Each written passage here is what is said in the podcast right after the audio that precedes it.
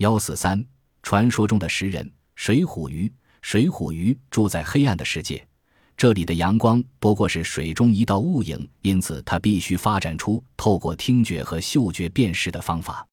人们在委内瑞拉的亚诺斯的开卡拉河捕鱼，渔人下水去将阿拉开到对面河岸。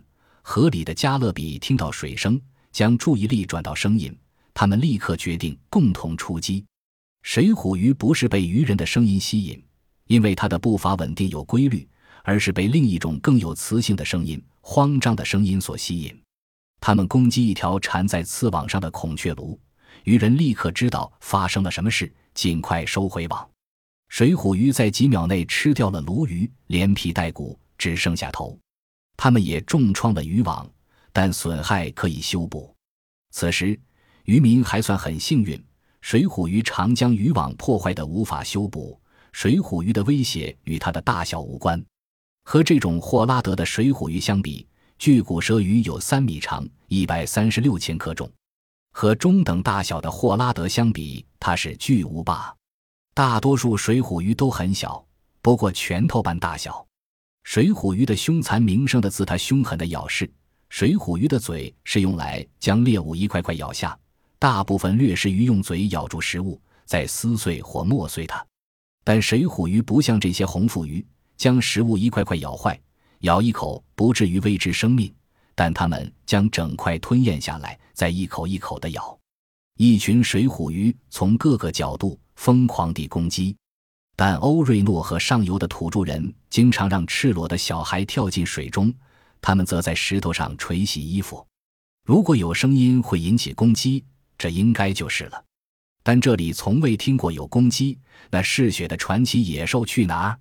所谓的黑鱼是水虎鱼中的巨人，却比它红腹表轻，攻击性小。尖嘴水虎鱼的红色怒目看起来很凶险。这是最大的肉食水虎鱼，一条完全成长的尖嘴小虎鱼可长达零四五米，重达四十五千克。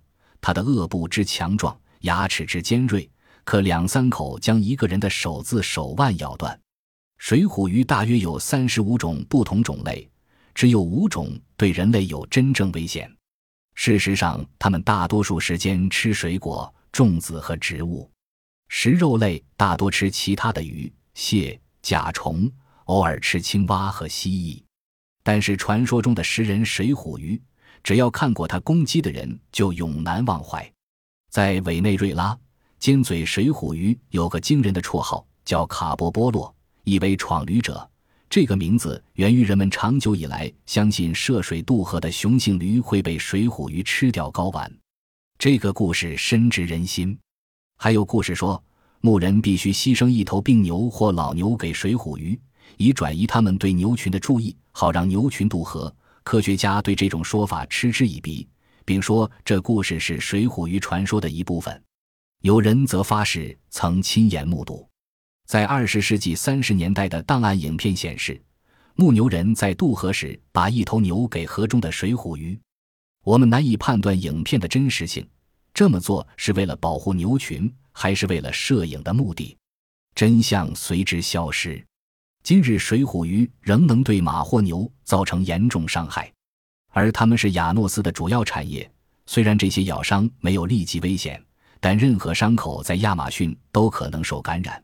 这种咬伤因此可能致命。有些牧场主人为了解决被陆地阻隔的水虎鱼问题，引进孔雀鲈来对付它们。看一看，在亚诺斯水下的一场殊死争斗。一条在孵育的银色水虎鱼成鱼正在为保卫它的巢对抗一条入侵的鲈鱼。孔雀鲈是掠食者，它将攻击并吃掉加勒比幼鱼。但一旦水虎鱼数目增加，即使尊贵的孔雀鲈也在劫难逃，再一次掠食者成为猎物，使得账不平衡。水虎鱼似乎在为妄想而辩护，无来由的攻击随时会发生，通常来自后方。它们常咬彼此的鳍，常有水虎鱼的背上有整齐的半圈缺口。每条鱼对邻居都保持高度戒心，因为在同类中，衰弱就代表死亡将临。亚马逊人和水虎鱼连接生命的脉络大多都很细微，并只有在长年累月的观察后才会来临。人类的介入有时候会扭曲，甚至会打断这些脉络。即使一个小水坝也阻挠了河流的自然流动，必须移居才能繁殖的鱼也许到不了上游。人类无止境地向大自然索取资源，会对环境造成污染。人类对亚诺斯的影响难以预想。但不论改变是好是坏，即使是受憎恶的水虎鱼，也得面对不确定的未来。雷蒙·阿布拉毕生都住在委内瑞拉的亚诺斯，他有七位妻子和二十四个孩子，其中二十个是男孩。奇怪的是，雷蒙把他惊人的生育能力归功于水虎鱼。事实上，像雷蒙般的男人把他的性能力归功于一碗水虎鱼头汤。同样的，许多女人把他们的复生育能力也归功于同一碗汤。在南美洲广为流传的水虎鱼是一剂春药。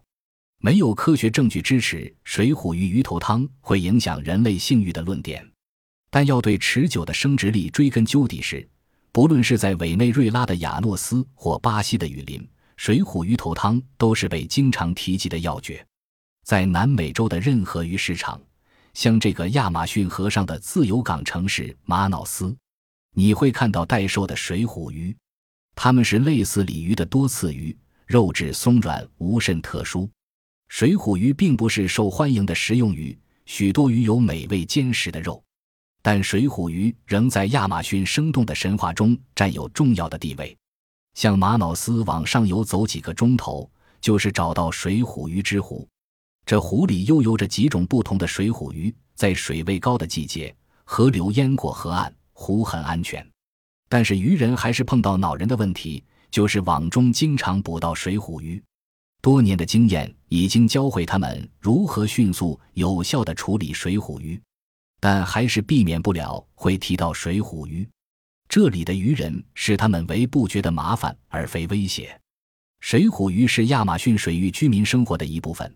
这些人是卡波可洛人，以农业为主，在偏远地区过着简单的生活。我们看到一个卡波可洛人和妻儿住在巴西那达奇河的湖畔。他捕到一条小鳄鱼当晚餐，正在屋前清理它。鳄鱼是卡波可融入重要的食物。他知道水里有水虎鱼，也知道把内脏丢进水中，他们会蜂拥而至吞噬内脏。但这些叫皮兰比巴的水虎鱼不像他们的红腹表亲那么富有攻击性。皮兰比巴同类相食，但它们无法抗拒新鲜内脏的美味诱惑。卡波可洛人在有皮兰比巴的水中工作洗涤，一无所惧。